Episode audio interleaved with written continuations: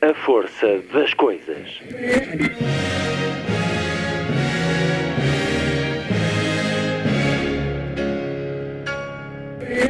Welcome to the 109th last night of the proms.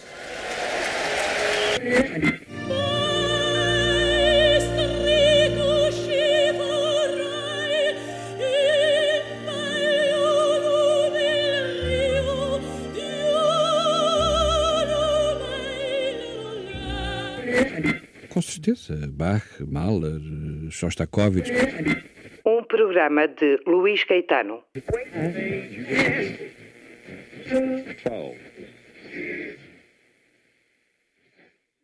Boa tarde. Feliz 2022. A emissão de hoje a olhar os dias, a olhar o mundo através de livros publicados ao longo do último ano.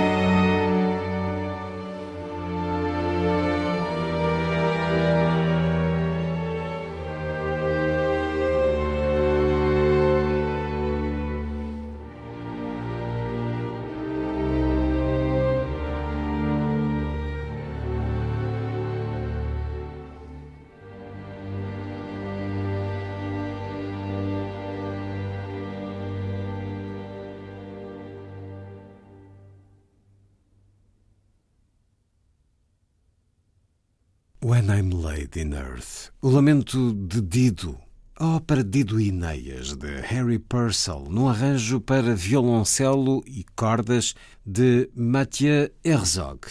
Aqui à frente da Orquestra Filarmónica de Bruxelas, com a violoncelista Camille Thomas. A ronda hoje, a olhar os dias, a olhar o mundo, através de livros saídos recentemente.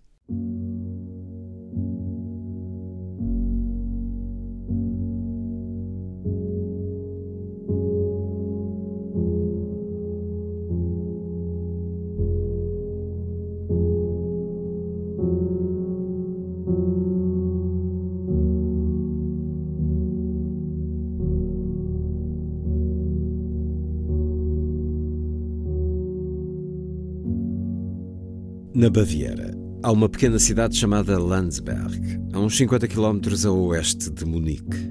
Em direção ao sul da cidade, há uma estrada que conduz a Marktkaufering, que fica a uma distância de 5 km. No início do ano passado, ao amanhecer, 280 homens estavam a atravessar a estrada. A coluna era composta por cinco filas e era escoltada pelos militares das SS. Tratava-se de um grupo de prisioneiros do campo de concentração situado em Kaufering. Dirigiam-se a uma floresta que se encontrava nas imediações, onde, segundo constava, iriam construir uma fábrica de armamento camuflada de enormes proporções. Eram figuras esfarrapadas e alquebradas que caminhavam pela estrada fora. Caminhar é uma expressão incorreta. Cocheavam, arrastavam-se, em muitos casos penduradas e apoiadas umas nas outras. As pernas completamente inchadas devido aos edemas da fome, mal aguentavam até mesmo com os corpos que pesavam em média apenas 40 quilos. Os pés doíam, pois estavam feridos, cheios de pisaduras purulentas e feridas de frieiras abertas. E o que se passava nos cérebros destes homens? Pensavam na sopa, que era distribuída no campo, na única refeição diária à noite, após o regresso do local de trabalho, e perguntavam-se a si próprios se naquela noite, para além da sopa aguada, teriam a sorte de descobrir nela ainda uma batata a boiar? E pensavam em que grupo de trabalho seriam inseridos no quarto de hora seguinte, ao iniciarem o trabalho, se iriam parar a um dos grupos a cargo de um temido guarda, ou então a um outro, de um guarda relativamente agradável. E assim os pensamentos destas pessoas giravam à volta das preocupações diárias de um prisioneiro de um campo. Depois, um destes homens achou que estes pensamentos eram demasiado estúpidos e tentou resolver-se a ter outros pensamentos, a ter preocupações dignos de uma pessoa humana. Mas não havia maneira de os conseguir. Utilizou então um truque. Esforçou-se por se distanciar desta vida de torturas por se pôr acima dela, observando-a a partir de um ponto de vista mais elevado, ou numa perspectiva do futuro, no sentido de uma observação futura teórica. E o que fez ele? Pôs-se a imaginar que estava diante do púlpito de uma universidade popular vienense a dar uma conferência sobre aquilo que estava a vivenciar naquele preciso momento. Mentalmente, estava a dar uma conferência subordinada ao título a psicologia do campo de concentração. Se estivessem a observar de perto o homem daquele grupo, então iriam reparar que tinha cozido no seu casaco e nas suas calças um pedaço de tecido onde se podia ler um número: 119.104. E se tivessem consultado os cadernos de registro de Dachau, então teriam encontrado, escrito ao lado deste número, o nome do prisioneiro: Frankl, Victor. Quando conto estas coisas, costumo sempre relatar a seguinte experiência que vivi. Na primeira manhã que passámos em Auschwitz, um colega meu, que já lá estava há umas semanas, entrou furtivamente no nosso grupo de recém-chegados que se encontrava num barracão à parte. Ele queria consolar-nos e advertir-nos. Sobretudo, deu-nos a entender que devíamos cuidar da nossa aparência, que tínhamos de nos esforçar por dar a impressão de estarmos aptos para trabalhar. Era suficiente que, por uma circunstância inócua, por exemplo, por causa de sapatos que ficassem apertados, uma pessoa cocheasse. Um homem das SS, que visse um indivíduo a cochear, era perfeitamente capaz de fazer sinal para ele se aproximar e enviá-lo diretamente para a câmara de gás. Apenas pessoas aptas para trabalhar eram consideradas aptas para continuar a viver. Todos os restantes indivíduos eram considerados indignos de viver, indignos de sobreviver. Neste sentido, o colega desafiou-nos a fazer a barba todos os dias, de modo que, raspando a pele do rosto com um qualquer instrumento de barbear improvisado, por exemplo, com um pedaço de vidro, ficássemos com um aspecto rosado, fresco e saudável.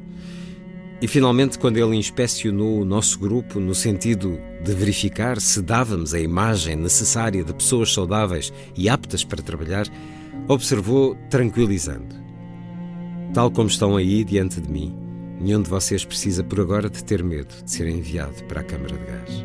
Talvez, excetuando tu, Frankel, não me leves a mal. És o único que, a julgar pela aparência, estaria neste momento em condições de ser incluído na seleção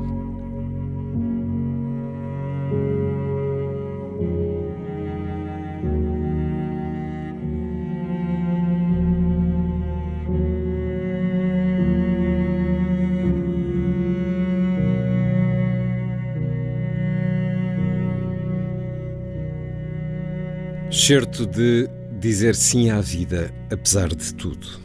Autoria de Viktor E. Frankl. Livro editado há alguns meses pela Pergaminho. Viktor Frankl foi o fundador da Escola Psicoterapêutica de Logoterapia e Análise Existencial. De origem judaica, nasceu em 1905, em Viena, tendo-se interessado desde muito cedo por psiquiatria e psicoterapia. Em 1938, com a anexação da Áustria, Frankl, por causa da sua origem judaica, foi proibido de exercer medicina em hospitais públicos e com doentes ditos arianos. Em 1942, Viktor Frankl, a mulher Tilly, o irmão Walter e os pais Gabriel e Elsa foram presos e deportados para o gueto de Theresienstadt. Gabriel, o pai, morreu de fome e exaustão nos braços do filho, nesse mesmo campo. Em 1944, Victor, Tilly e Elsa foram transportados para Auschwitz, onde Elsa e Walter foram assassinados. A mulher, Tilly, foi morta no campo Bergen-Belsen. Viktor Frankl sobreviveu a diversos campos de trabalhos forçados e extermínio e, no final da guerra, foi libertado de Dachau.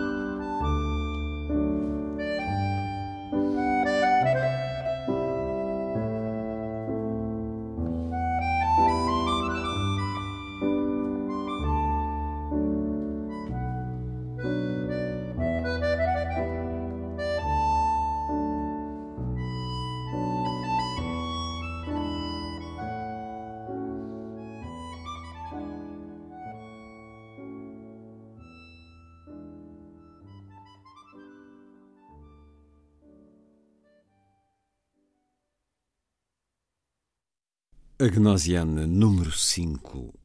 Eric Satie num arranjo para acordeão e piano, nas interpretações de Pietro Rossi e Alessandro Stella.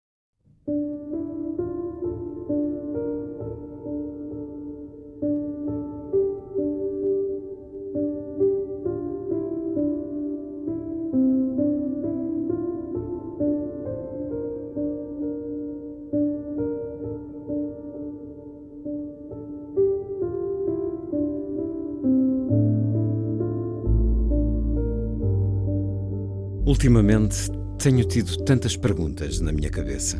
Perguntas perturbadoras, perguntas assustadoras, perguntas deste tipo. Podem ser considerados seres humanos os membros do ISIS, que, entre outras atrocidades, cortam gargantas diariamente na Síria e no Iraque em nome do seu Deus? Podem ser considerados seres humanos os cruzados cristãos, que, entre outras atrocidades, queimaram supostas bruxas no início da Europa moderna, também em nome do seu Deus, podem ser considerados seres humanos, os afiliados talibãs, que, entre outras atrocidades, mataram 132 crianças inocentes numa escola em Peshawar, no Paquistão, a 16 de dezembro de 2014. Podem ser considerados seres humanos os militantes do Boko Haram, que, entre outras atrocidades, massacraram mais de 2 mil pessoas em Baga, na Nigéria, entre 13 e 7 de janeiro de 2015, podem ser considerados seres humanos os radicais da Al-Qaeda, que, entre outras atrocidades, dispararam sobre os cartunistas do Charlie Hebdo, porque estes se atreveram a gozar com o seu profeta, em Paris, França, a 7 de janeiro de 2015. E o que dizer do exército otomano, que exterminou mais de um milhão de arménios? E o que dizer dos responsáveis pelo genocídio no Ruanda? E o que dizer de Adolf Hitler, Hermann Göring e Joseph Goebbels? O que dizer de Pol Pot, Kim Il-sung, Hafez e Bashar al-Assad? Será que partilho o mesmo ADN? O mesmo denominador humano com estes e outros tantos criminosos atrozes? Pertencemos todos à mesma espécie? Não haverá por aí outra versão humana, mais nobre, na qual eu, tu e todos os que não são assim nos possamos filiar? Também tenho pensado em questões de outro tipo. No seu romance de 1963, Le Fou d'Elsa, o poeta francês Louis Aragon escreveu uma famosa frase que captou a minha atenção e que me provoca desde que a li: A mulher é o futuro do homem. Ok, nada mal talvez até maravilhoso para alguns. Mas estas palavras, ainda que lisonjeiras quanto ao género que me foi atribuído, nunca conseguiram convencer-me. Não gostei da ideia de que a mulher fosse o futuro do homem, sobretudo porque isso implicaria que o homem se tornasse passado, obsoleto, extinto. Não penso que a mulher deva substituir o homem. Não é sua herdeira não deve derrubá-lo para ocupar a sua posição de vantagem. Não deve vingar-se dele. Não deve cancelá-lo. Não deve superá-lo. Não deve estabelecer um sistema de poder injusto com o intuito de suplantar o seu preconceituoso sistema patriarcal. Não deve ser uma versão melhorada, atualizada ou avançada dele. Basta destas guerras absurdas, exclusivistas e estéreis. Não haverá por aí outra versão humana, mais nobre, na qual nos possamos filiar, sejamos homem ou mulher? Então, cheguei lá. Demorei 44 anos, mas finalmente percebi. A tal versão humana mais nobre que eu procurava é simplesmente o ser humano. Isto é, um ser humano que transcende as diferenças dele, dela, em vez de as cancelar. Um ser humano que transcende o género dele, dela, em vez de o frustrar. Um ser humano que transcende as características dele, dela, em vez de as negar. Mas, acima de tudo, um ser humano que transcende tudo o que infunde ódio e má vontade nele, nela. Um ser humano desprovido de quaisquer classificações e influências exceto a da sua humanidade.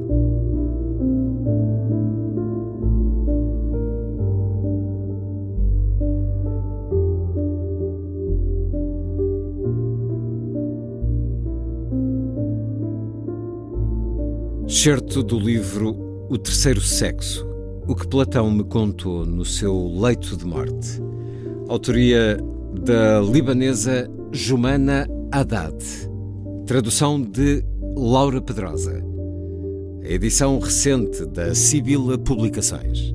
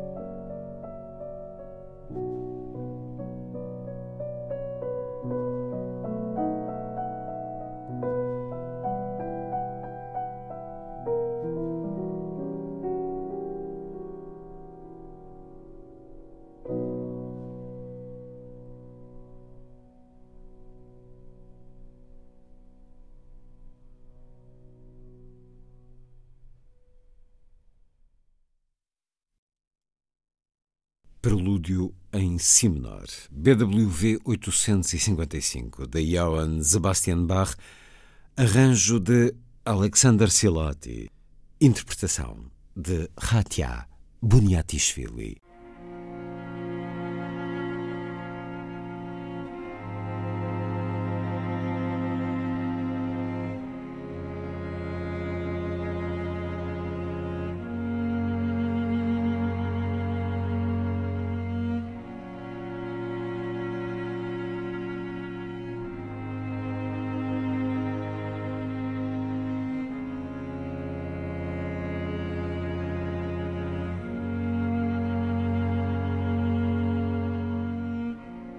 Chamava-se Pete.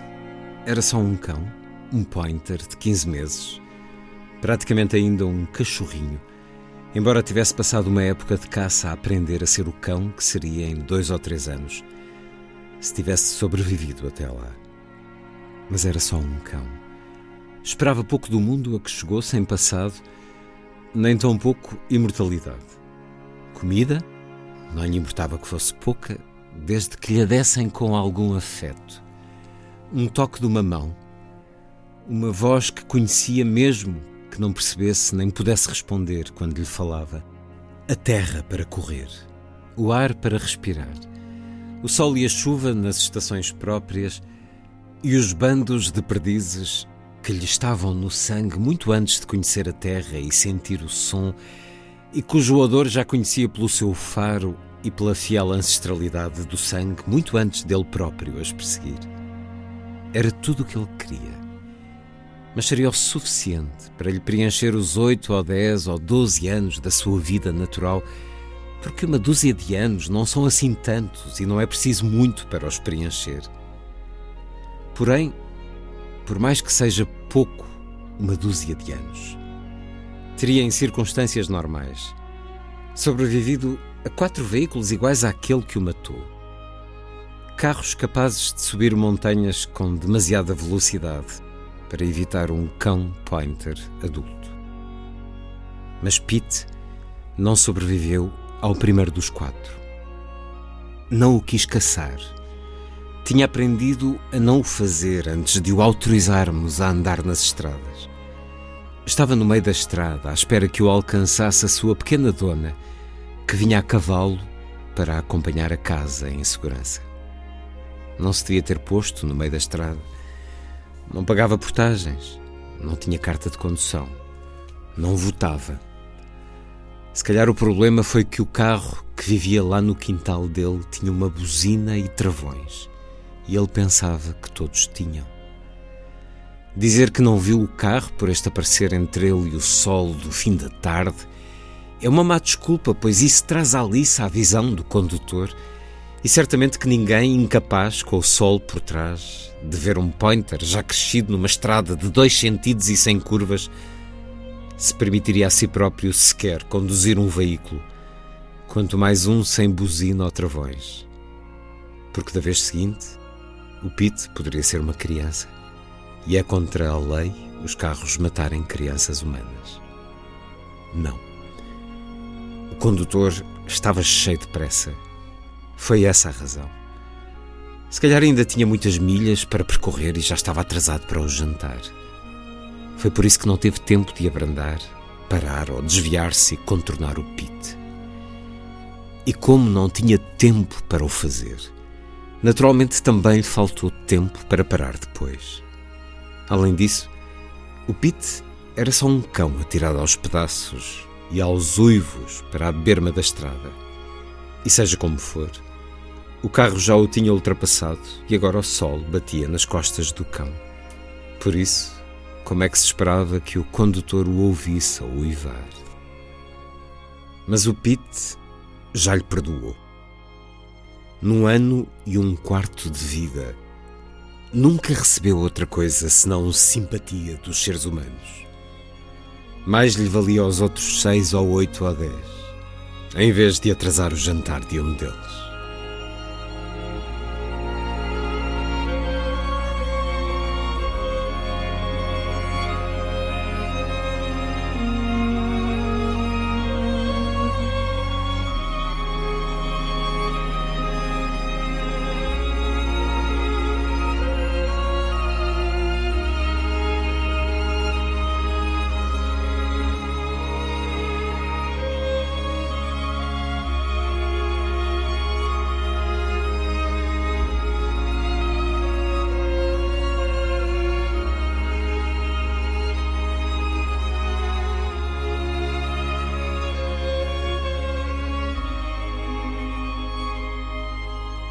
Chamava-se Pitt.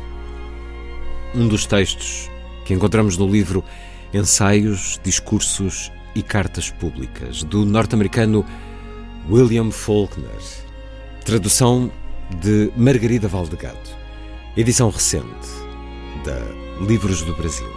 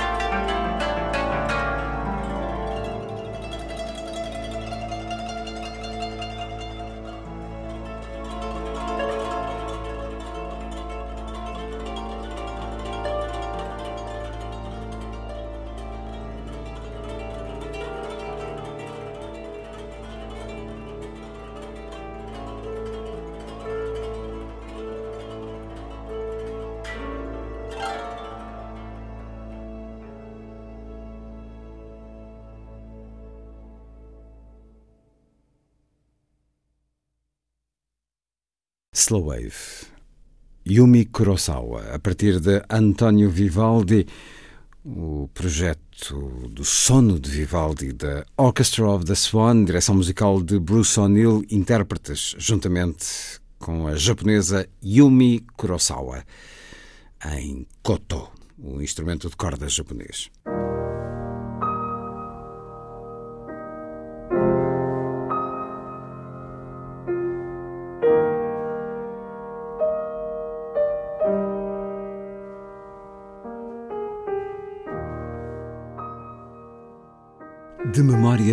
Guarda da fronteira, nunca tal se viu. Este é o primeiro viajante que, no meio do caminho para o automóvel, tem o motor já em Portugal, mas não o depósito da gasolina, que ainda está em Espanha. E ele próprio assoma ao parapeito naquele exato centímetro por onde passa a invisível linha da fronteira. Então, sobre as águas, escuras e profundas, entre as altas escarpas que vão dobrando os ecos, ouve-se a voz do viajante, pregando aos peixes do rio. Vinde cá, peixes, vós da margem direita que estáis no rio Douro, e vós da margem esquerda que estáis no rio do Ero. Vinde cá todos e dizei-me que língua é a que falais quando aí embaixo cruzais as aquáticas alfândegas. E se também lá tendes passaportes e carimbos para entrar e sair. Aqui estou eu, olhando para vós do alto desta barragem e vós para mim, peixes que viveis nessas confundidas águas, que tão depressa estáis de uma banda como da outra, em grande irmandade de peixes que uns aos outros só se comem por necessidades de fome e não por enfados de pátria. Dais-me vós, peixes, uma clara lição. Oxalá não a vai eu esquecer ao segundo passo desta minha viagem a Portugal.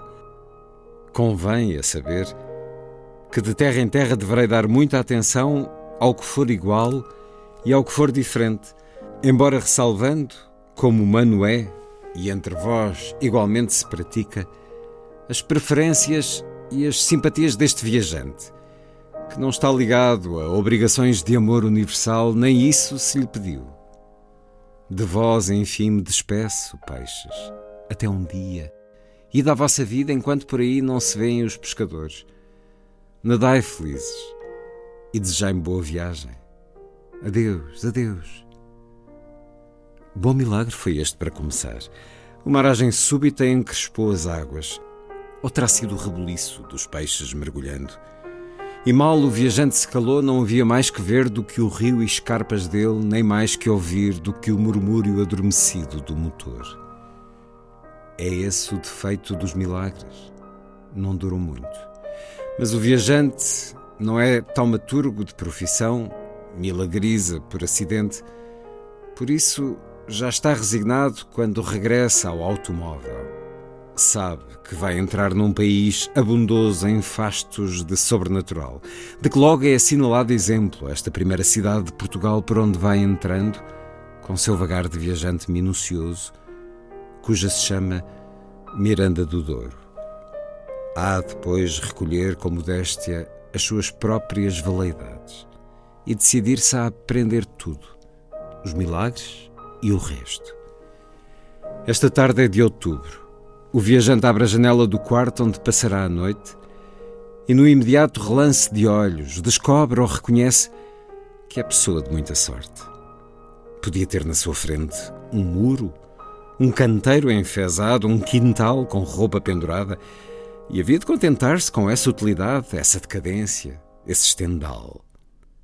Porém, o que vê é a pedregosa margem espanhola do Douro, de tão dura substância que o mato mal lhe pôde meter o dente, e porque uma sorte nunca vem só, está o sol de maneira que a escarpada parede é uma enorme pintura abstrata em diversos tons de amarelo, e nem apetece sair daqui enquanto houver luz.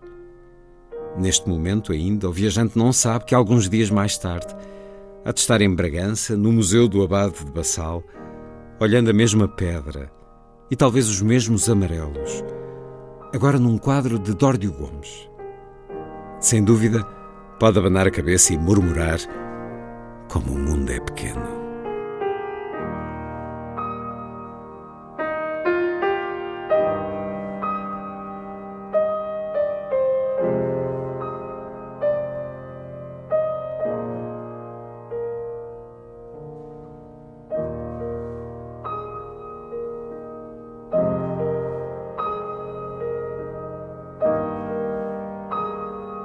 Certo de Viagem a Portugal, de José Saramago, numa edição muito especial, publicada em novembro, com fotografias do autor e também de Duarte Belo. É uma coedição Porta Editora e Círculo de Leitores.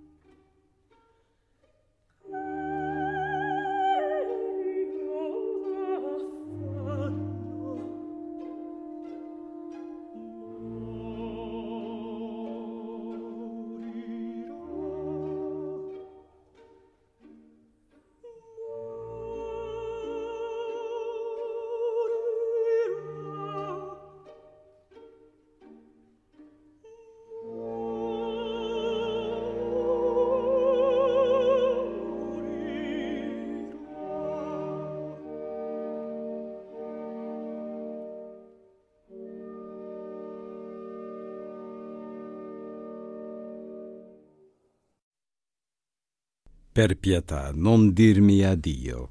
Ludwig van Beethoven, pela mezzo Cecilia Bartoli, com a Orquestra de Câmara de Basileia, a direção de Mohai Tang.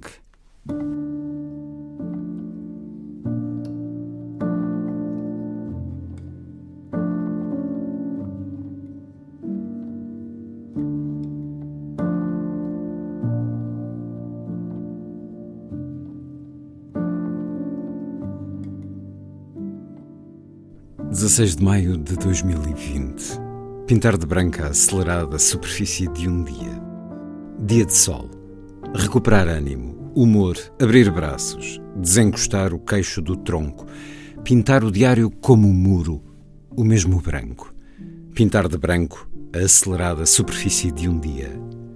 Ontem, demasiado down, tonturas e tédio.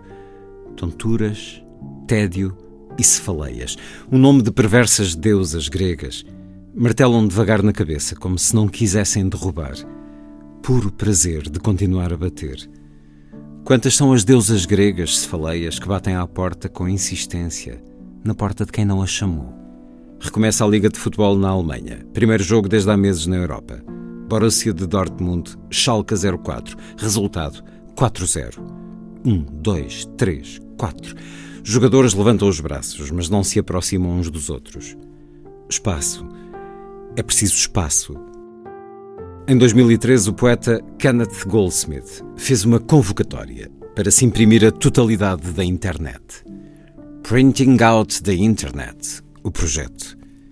Transformar tudo o que é imaterial em matéria concreta que ocupa espaço. Uma outra invasão do território, penso.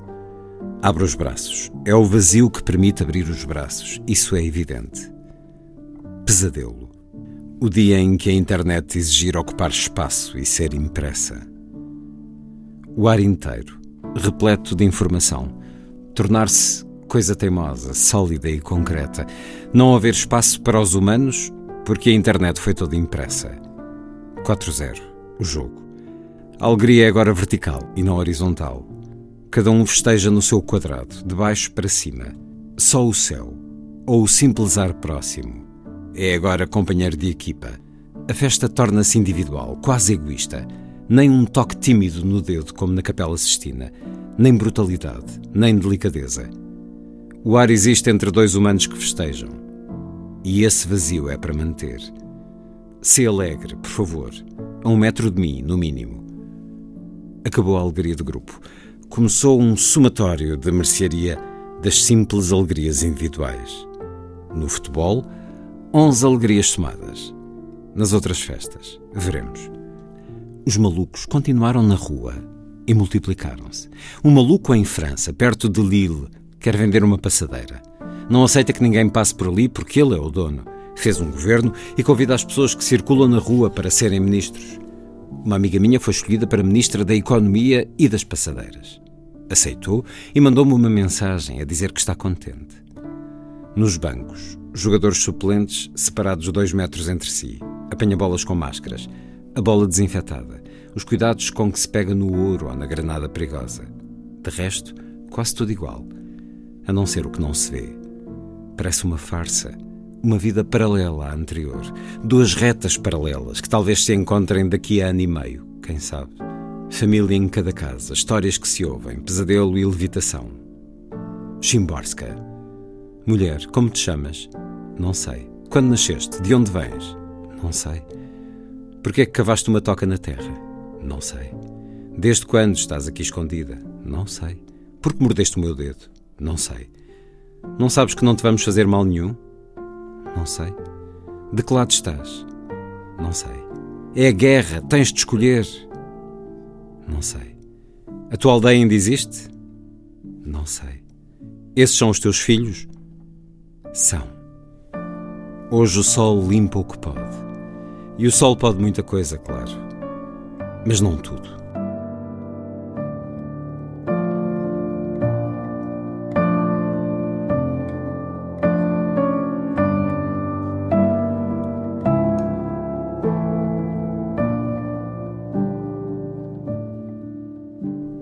Das entradas de Diário da Peste, o ano de 2020. Gonçalo M. Tavares, a edição de abril de 2021, na Relógio d'Água Editores.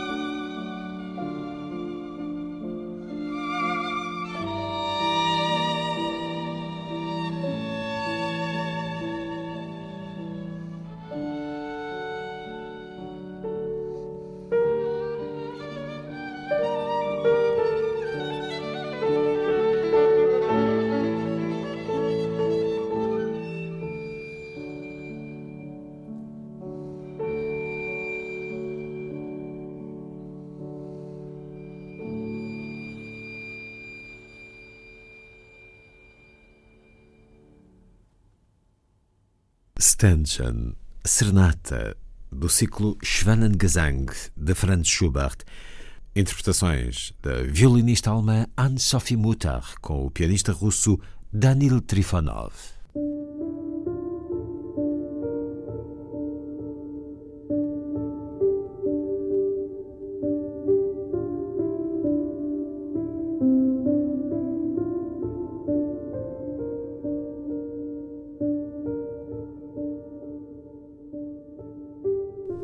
Causada por doenças infecciosas durante a primeira e a segunda infância continua a ser talvez a mais cruel das sortes no mundo moderno e uma das mais evitáveis. Não é possível classificar por ordem de importância as medidas necessárias para minimizar estas mortes prematuras. A água potável e uma alimentação adequada são tão vitais como a prevenção de doenças e a sanitização.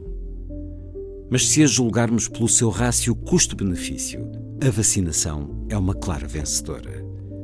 A vacinação moderna remonta ao século XVIII, quando Edward Jenner a introduziu contra a varíola. As vacinas contra a cólera e a peste foram criadas antes da Primeira Guerra Mundial e outras contra a tuberculose, o tétano e a difteria antes da Segunda. Os grandes progressos do pós-guerra incluem a vacinação rotineira contra a pertussis, tosse convulsa, e a poliomielite. Hoje, a prática padrão é inocular as crianças com uma vacina pentavalente, que previne a difteria, o tétano, a tosse convulsa e a polio, bem como a meningite, as otites e a pneumonia, três infecções causadas pelo Hemophilus influenza, tipo B. A primeira dose é dada seis semanas após o nascimento. As outras duas seguem-se às 10 e às 14 semanas. Cada vacina pentavalente custa menos de um dólar e cada criança vacinada reduz o risco de infecção entre as não vacinadas. Dadas estas realidades, sempre foi claro que a vacinação tem uma excelente relação custo-benefício, embora não seja fácil quantificá-la. Mas graças a um estudo de 2016 apoiado pela Bill and Melinda Gates Foundation e conduzido por profissionais de saúde em Baltimore, Boston e Seattle, podemos finalmente medir os resultados. O foco do estudo foi o retorno sobre o investimento associado a níveis projetados de cobertura de vacinação em quase 100 países de baixo e médio rendimento durante a segunda década deste século, a década das vacinas. A avaliação do rácio custo-benefício baseou-se no custo das vacinas, do seu fornecimento e das cadeias de distribuição, por um lado, estimativas dos custos evitados da morbilidade e da mortalidade, pelo outro. Por cada dólar investido na vacinação, espera-se uma poupança de 16 dólares na prestação de cuidados de saúde e perda de salários e de produtividade causados por doença e morte. E quando a análise foi além da abordagem restrita do custo da doença e se voltou para as vantagens económicas alargadas, descobriu que a relação custo-benefício mais do que duplicava, podendo chegar a 44 vezes mais, com uma margem de incerteza de 27 a 67. Os melhores resultados ocorreram na prevenção do sarampo, um retorno de 58 vezes mais. A Gates Foundation publicou estes resultados sob a forma de uma carta enviada a Warren Buffett, o maior doador externo da fundação. Até ele deve ficar impressionado por um tal retorno sobre o investimento. Há ainda algum caminho a fazer. Ao fim de gerações de progressos, a cobertura de vacinação básica nos países de elevado rendimento é agora quase universal situando-se à volta dos 96%, e foram feitos grandes avanços em países de baixo rendimento, onde a cobertura cresceu de apenas 50% em 2000 para 80% em 2016. A parte mais difícil pode ser eliminar por completo a ameaça das doenças infecciosas. A poliomielite é talvez a melhor ilustração deste desafio. Os números da infecção a nível global caíram de cerca de 400 mil casos em 1985, para menos de 100 em 2000. Mas em 2016 houve ainda 37 casos em regiões afligidas pela violência do norte da Nigéria, do Paquistão e do Afeganistão. E como vieram recentemente mostrar os vírus da ébola, da Zika e da Covid-19, há sempre o perigo de surgirem novas infecções. As vacinas continuam a ser a melhor maneira de as controlar.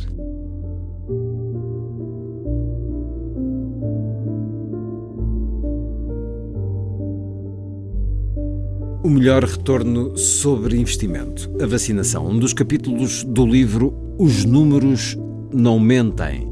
Livro do cientista e analista político checo-canadiano Václav Smil. Os números não mentem. Acaba de chegar às livrarias, pela crítica, uma chancela do Grupo Planeta. Tradução: Mário Dias Correia.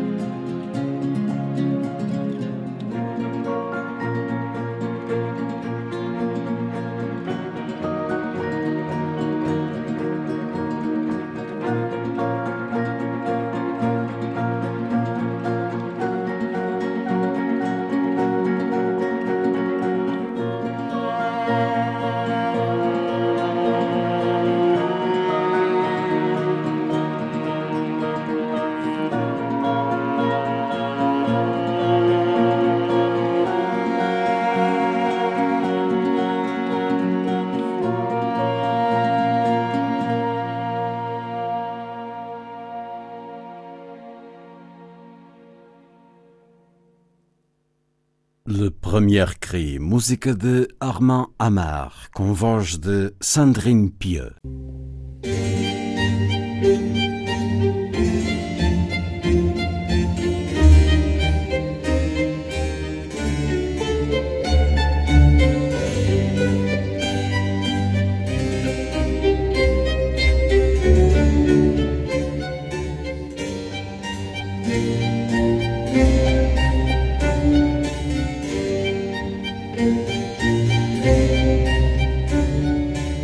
Força das coisas.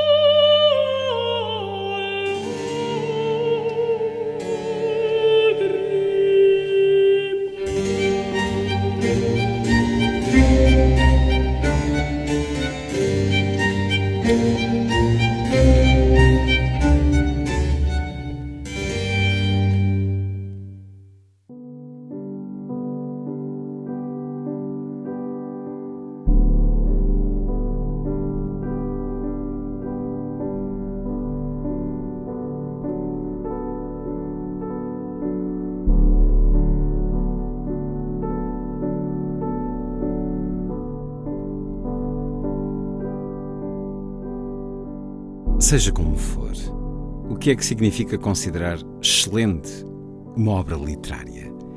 Quase toda a gente atribuiria essa distinção à Divina Comédia, de Dante. Mas pode tratar-se mais de uma avaliação nominal do que real. Pode ser como ver que uma pessoa é sexualmente atraente, mas não se sentir sexualmente atraído por ela. Para a maioria das mulheres e dos homens modernos, a mundivisão de Dante é demasiado estranha para que a sua poesia lhes proporcione grande prazer ao entendimento. Ainda assim, poderão reconhecer que ele é um magnífico poeta. Mas é pouco provável que sintam que isso é verdade do modo como poderão sentir que é verdade quanto a Hopkins ou a Hart Crane. As pessoas podem continuar a tirar o chapéu a esses clássicos muito depois de eles terem deixado de significar grande coisa para elas. Porém, se já absolutamente ninguém ficasse entusiasmado com a Divina Comédia, seria difícil perceber que ainda se dissesse que era um excelente poema. Também podemos retirar prazer de uma obra literária que consideremos bastante imprestável. Nas livrarias dos aeroportos, existem imensos livros repletos de ação que as pessoas devoram sem que pensem estar na presença de excelente arte Talvez existam professores de literatura que à noite leiam entusiasticamente as aventuras de Rupert Bear, uma personagem de banda desenhada, à luz de uma lanterna debaixo dos cobertores. Desfrutar de uma obra de arte não é a mesma coisa que admirá-la. Podemos gostar de livros que não admiramos e admirar livros de que não gostamos. O Dr. Johnson tinha O Paraíso Perdido em grande conta mas fica-se com a clara sensação de que teria tido relutância em relê-lo. O desfrute é mais subjetivo do que a avaliação. Preferirmos pêssegos a peras é uma questão de gosto, o que não é inteiramente verdade quanto a acharmos que Dostoiévski é um romancista mais talentoso do que John Grisham. Dostoiévski é melhor do que Grisham, no sentido em que Tiger Woods é melhor golfista do que Lady Gaga. Qualquer pessoa que perceba minimamente de ficção ou de golfe será quase obrigada a subscrever estas avaliações. A um certo nível, não reconhecer, por exemplo, que uma marca de whisky de malte é de excelente qualidade significa não perceber do whisky de malte. Um verdadeiro conhecimento acerca de maltes incluiria a capacidade de fazer essas distinções. Então, significa isto que as avaliações literárias são subjetivas? Não no sentido em que é objetivo dizer que o Monte Olimpo é mais alto do que Woody Allen. Caso as avaliações literárias fossem objetivas nesse sentido, não haveria discussões acerca delas. E podemos discutir noite dentro acerca de se Elizabeth Bishop é melhor poeta do que John Berryman. Porém, a realidade não traça uma linha divisória clara entre aquilo que é subjetivo e objetivo. O significado não é subjetivo no sentido em que não posso simplesmente decidir que um aviso de fumar mata no maço de cigarros significa, na verdade, a nicotina ajuda os miúdos a crescer, pelo que deve partilhar estes cigarros com o seu puto. Todavia, fumar mata só significa o que significa em virtude de convenções sociais. O que quer dizer é que existem critérios para determinar aquilo que pode ser considerado excelência no golfe ou na ficção, como não existem para determinar se os pêssegos sabem melhor do que os ananases. E esses critérios são públicos e não apenas uma questão daquilo que preferimos em privado. Temos de aprender a usá-los, participando em algumas práticas sociais. No caso da literatura, essas práticas sociais são conhecidas como crítica literária, o que ainda assim deixa muito espaço para divergências e discordâncias. Os critérios são orientações para como fazer juízos de valor. Não são feitos para nós, tal como cumprir as regras do xadrez não nos fará ganhar o jogo. O xadrez é jogado de acordo não só com as regras, mas também com a aplicação criativa dessas regras. E as próprias regras não nos dizem como aplicá-las criativamente. Isso é uma questão de competência, de inteligência e de experiência. É provável que saber aquilo que é considerado excelência na ficção resolva a discussão entre Chekhov e Jackie Collins, mas não entre Chekhov e Turgenev.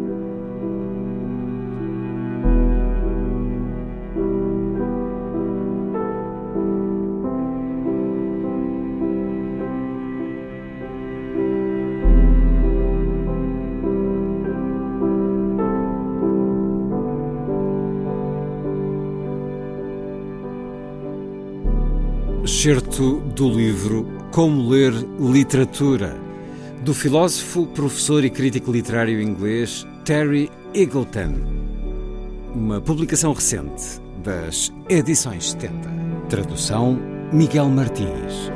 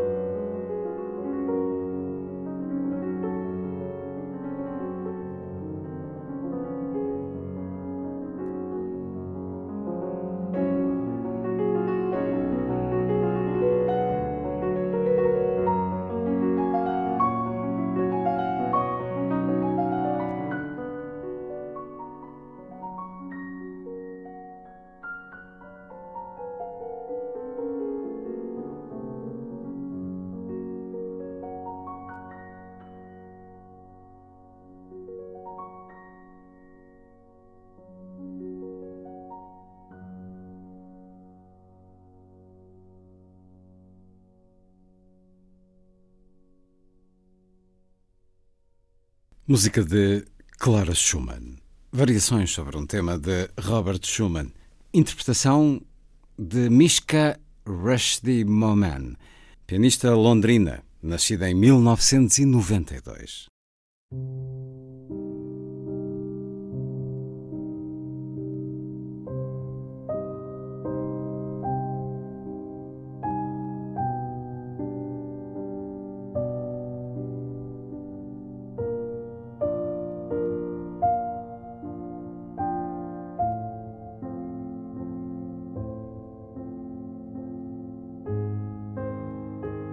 Os olhos que piscam, estremecem e se movem. Relatam a imensidão em infiltrações próximas. Relatam-na com palavras sem precedentes. Palavras certas. Uma escrita firmemente gravada. Um meteoro a cair por um buraco da crosta terrestre. Os olhos fissurados formulam uma resposta. Tantas vezes um cão deixa de ser uma presença para se tornar uma aparição. Esses olhos não enganam quando nos hospedam com solicitude numerosa. Um cone de luz em nosso socorro, numa espécie de efusão, um redemoinho de origens ainda intermutáveis. A língua materna, antes da lua iluminar a terra. Havíamos de tentar ser repetidamente puros, chegar ao vazio, onde já não dependamos da força como crianças sem importância para aguardar em paz tal alegria. A derradeira memória que conservo é a dos olhos do cão que não pude trazer, na despedida que durou semanas. Quantas vezes não acordámos de noite, como entre dois sonhos, caminhávamos calados pelos campos, com os olhos mutilados, comportando-nos como aqueles doentes que, por se assemelharem, se amparam um no outro nesses passeios, sonhávamos juntos subir ao céu com o aspecto de uma bola de fogo.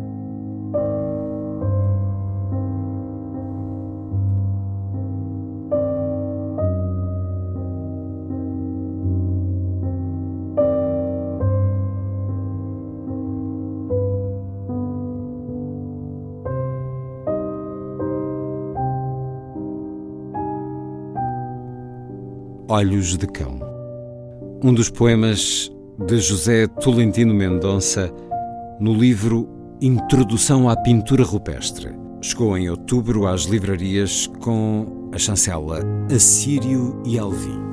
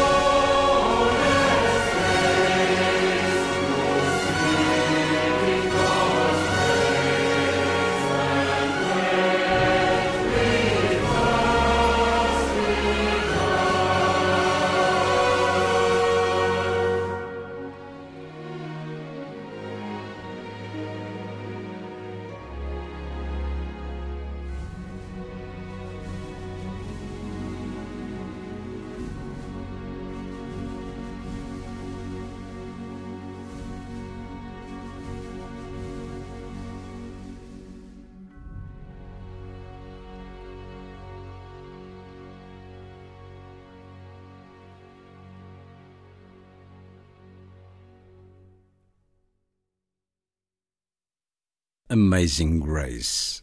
A canção escrita pelo poeta e clérigo inglês John Newton em 1772, na leitura do Crouch End Festival Chorus e a City of Prague Philharmonic Orchestra.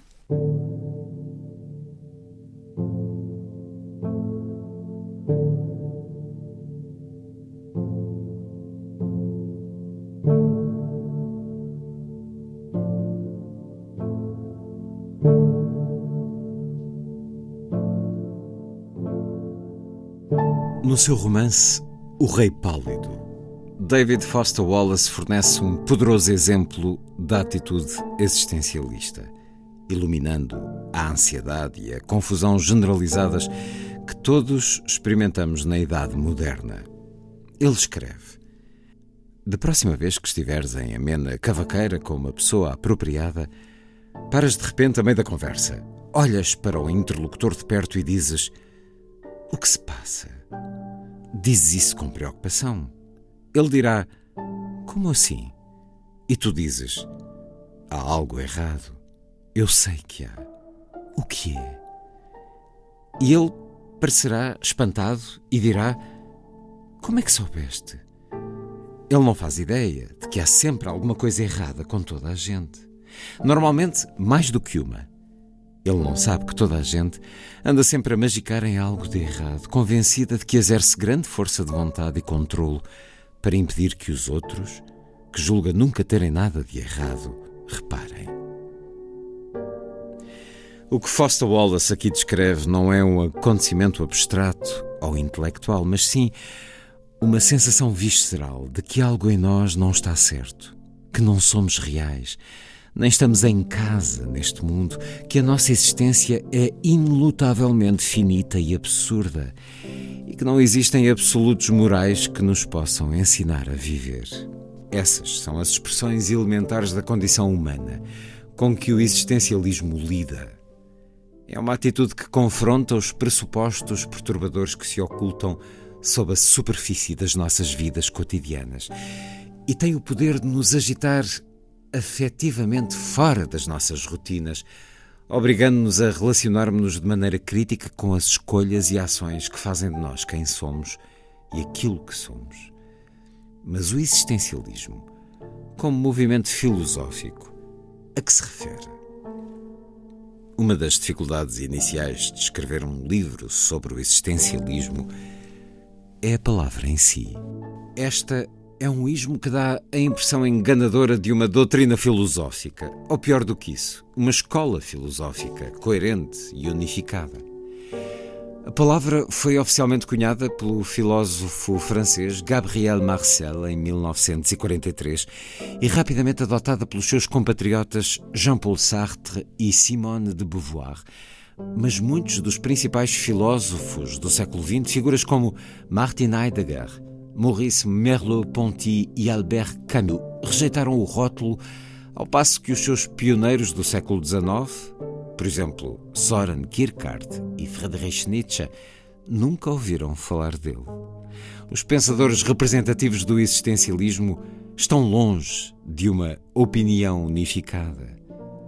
Há existencialistas seculares como Sartre, Nietzsche e Camus cujas filosofias são inspiradas pela ideia da morte de Deus. Mas também há proeminentes existencialistas teístas, como por exemplo Marcel, Paul Tillich e Martin Buber. Certos existencialistas afirmam que somos radicalmente livres e moralmente responsáveis pelas nossas ações. Mas outros, como Nietzsche, asseveram que o livre-arbítrio e a responsabilidade moral são uma ficção. Alguns, como Kierkegaard, Beauvoir e Sartre, defendem que o existencialismo é uma forma de subjetivismo, enquanto outros, como Heidegger e Merleau-Ponty, rejeitam essa ideia como um equívoco e propõem a centralidade da intersubjetividade, ou ser no mundo, e tanto há existencialistas que defendem que as nossas relações com os outros estão invariavelmente maculadas pela alienação, pela autoilusão e pelo conflito, como existencialistas que desenvolvem noções de dependência mútua, amor desinteressado e genuína comunhão com o próximo. O existencialismo não é de forma alguma uma filosofia desatualizada ou moribunda. O legado do movimento perdura em áreas importantes da investigação contemporânea. Ele é visível na explosão de estudos que aplicam a ideia de ser no mundo aos debates atuais nas ciências cognitivas e na filosofia da mente, a novas explicações da individualidade e corporização e às formas de opressão política relacionadas com o género, a raça, a classe, a deficiência e a orientação sexual. A abordagem de ponta à filosofia ambiental e ao pensamento comparativo, e para desenvolvimentos inovadores na medicina e psicoterapia. Inúmeros livros e artigos sobre existencialismo continuam a ser publicados todos os anos. Conferências profissionais e círculos de pesquisa dedicam-se a ele e cresce a investigação sobre as suas principais figuras. Mas a urgência do questionamento existencialista é menos clara. 60 anos depois de o poeta W. H. Auden ter cunhado a frase A Era da Ansiedade, há uma sensação inegável de cinismo e indiferença quando se trata das questões fundamentais da existência humana. As ondas de choque da morte de Deus parecem ter desaparecido gradualmente. O aumento da ansiedade ecológica traz-nos de volta à relevância duradoura do existencialismo, porque põe-nos face a face com as questões essenciais. Quem sou eu? Como devo viver? A experiência coletiva de ansiedade tem o potencial de nos retirar da nossa deriva apática.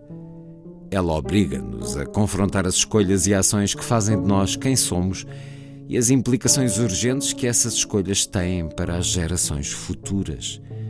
E por fim, lembra-nos a angústia que está no cerne da situação humana e que só enfrentando essa angústia podemos identificar o que verdadeiramente está em jogo nas nossas vidas. Podemos estar a ver uma nova geração de jovens ativistas a reagir ao apelo de Kierkegaard de que todos precisamos de encontrar uma verdade pela qual possamos viver e morrer. Como diz a adolescente sueca Greta Thunberg, fundadora do movimento School Strike for Climate. Os adultos continuam a dizer que é sua obrigação para com os jovens dar-lhes esperança. Mas eu não quero esperança. Eu não quero ter esperança. Eu quero que vocês entrem em pânico.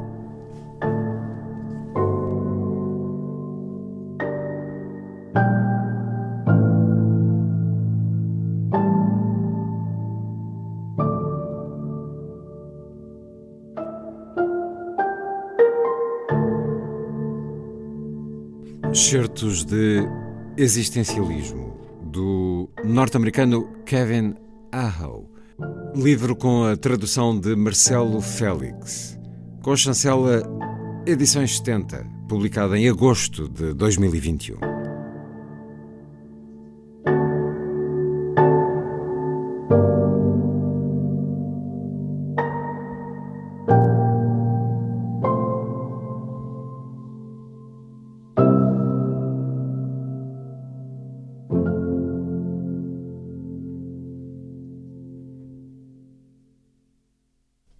As edições 70, que acabam também de publicar o monumental ensaio de ontologia fenomenológica O Ser e o Nada, de Jean-Paul Sartre.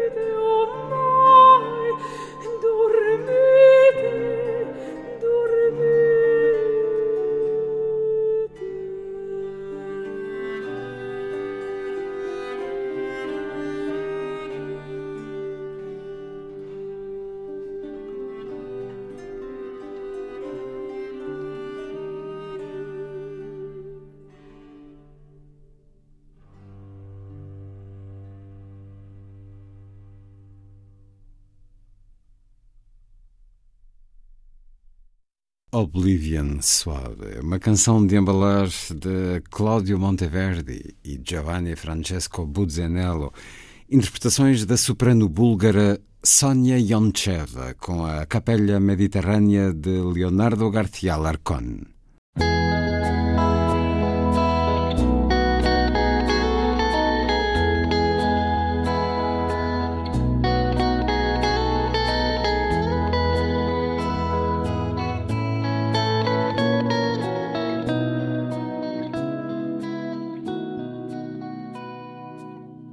Táxi gratuito guinou à esquerda, começou a subir a rampa Angela Merkel, o novo nome da antiga Rua do Salitre, e João não conseguiu evitar um sorrisinho desdenhoso.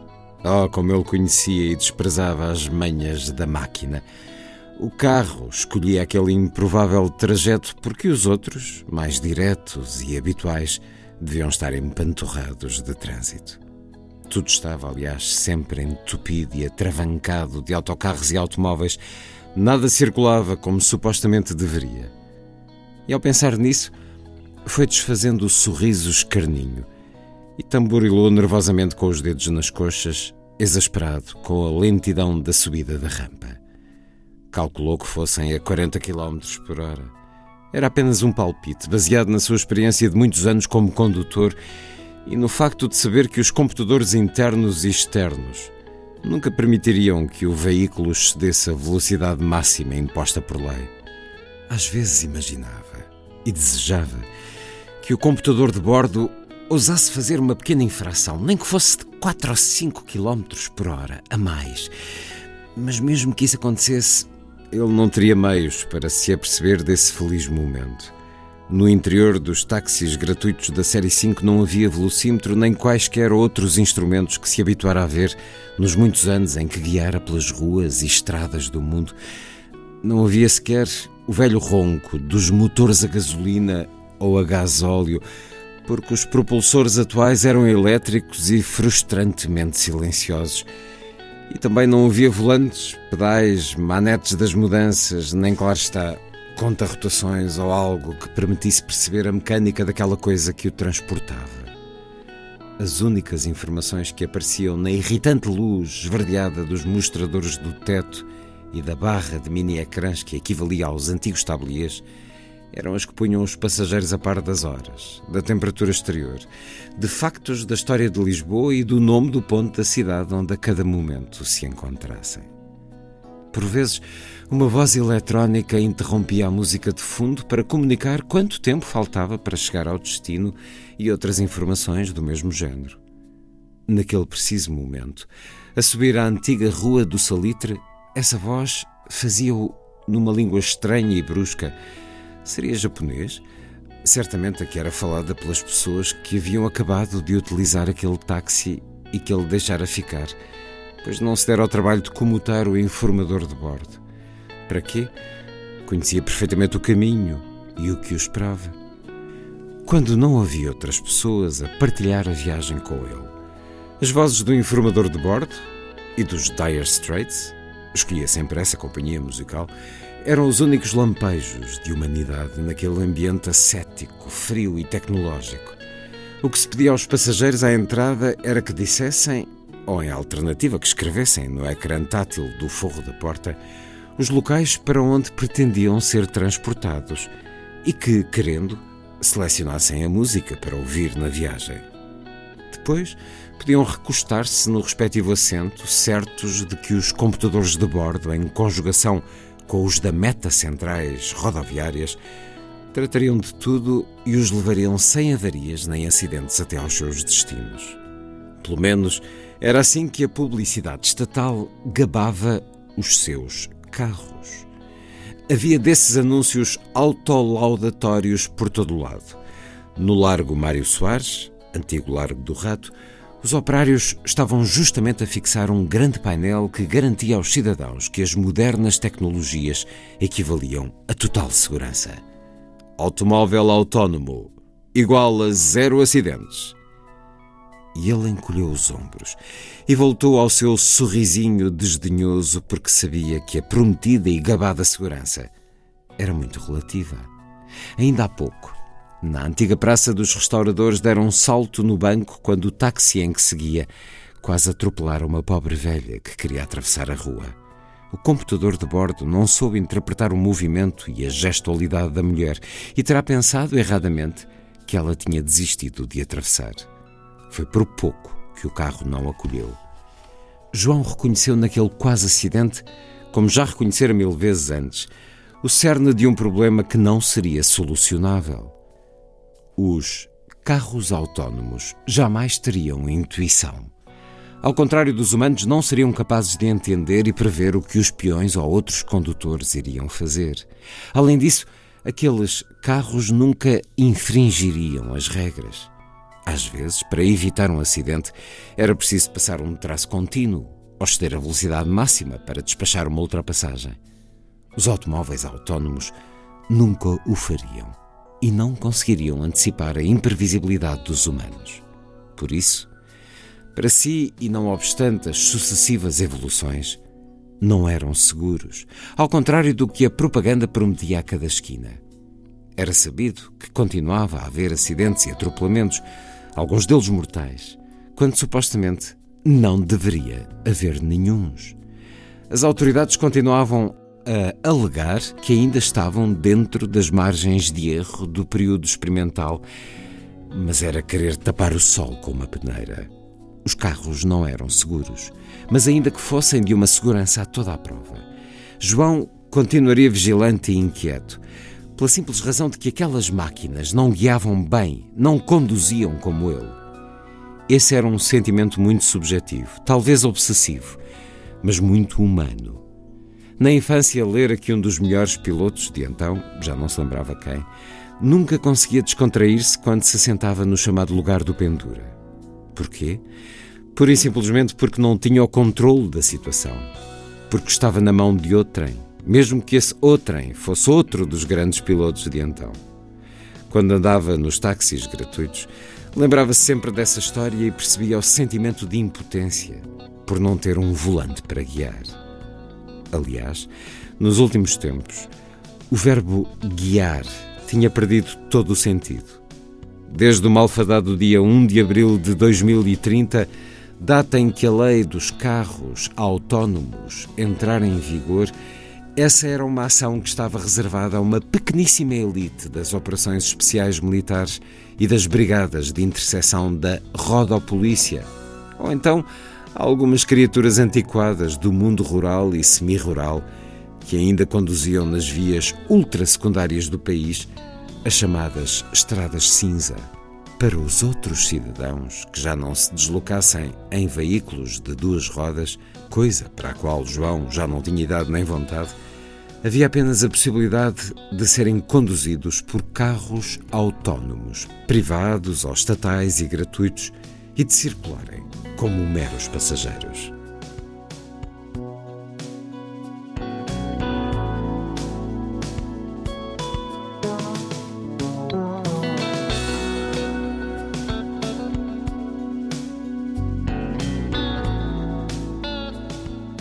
Certo do romance O Prazer de Guiar, de João Pedro Marques, livro publicado em setembro de 2021 pela Porto Editora.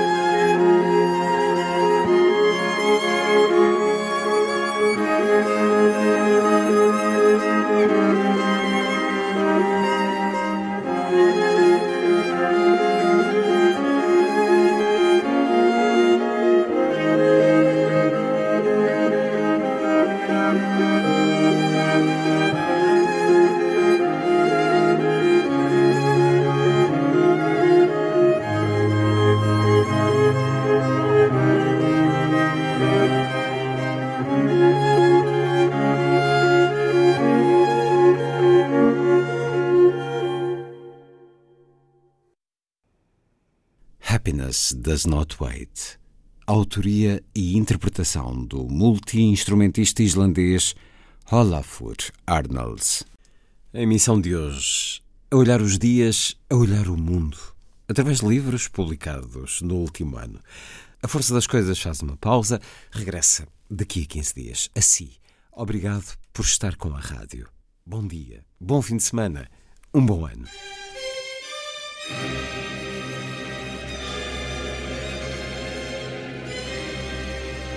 A força das coisas.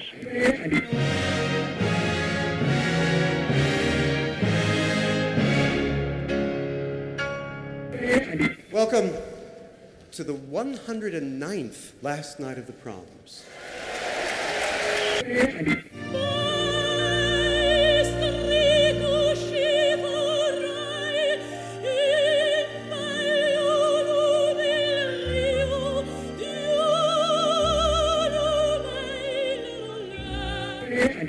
Certeza. Bach, Mahler, Shostakovich. Um programa de Luís Caetano.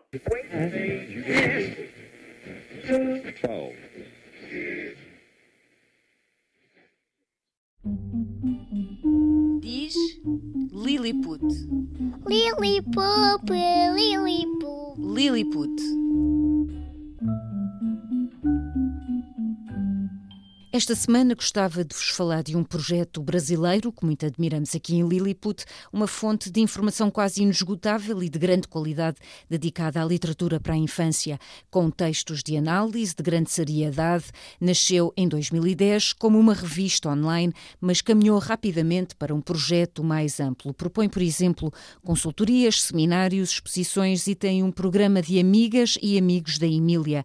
É uma organização da sociedade civil sem fins lucrativos e atua na produção de conteúdos gratuitos, na formação de leitores e na promoção do livro e da leitura.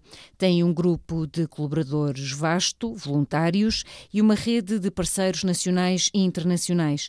A revista disponibiliza entrevistas com autores, ilustradores, editores, académicos, tem reflexões, crónicas e muita bibliografia. Encontramos sempre qualquer coisa para ler numa breve passagem pelo sítio de internet da Emília. Fica aqui a sugestão. Até já é possível ver o programa de cursos Emília para o primeiro semestre de 2022. Vale a pena espreitar. Quem sabe se 2022 traz mais tempo para ler e para escrever. Não se esqueçam, se gostaram desta sugestão, procurem Revista Emília e espero que desfrutem dos textos, das ilustrações e das sugestões. E não queria deixar de fora esta nota. Emília é um belo nome para uma revista. Traz alguma coisa à memória? Marmelada de banana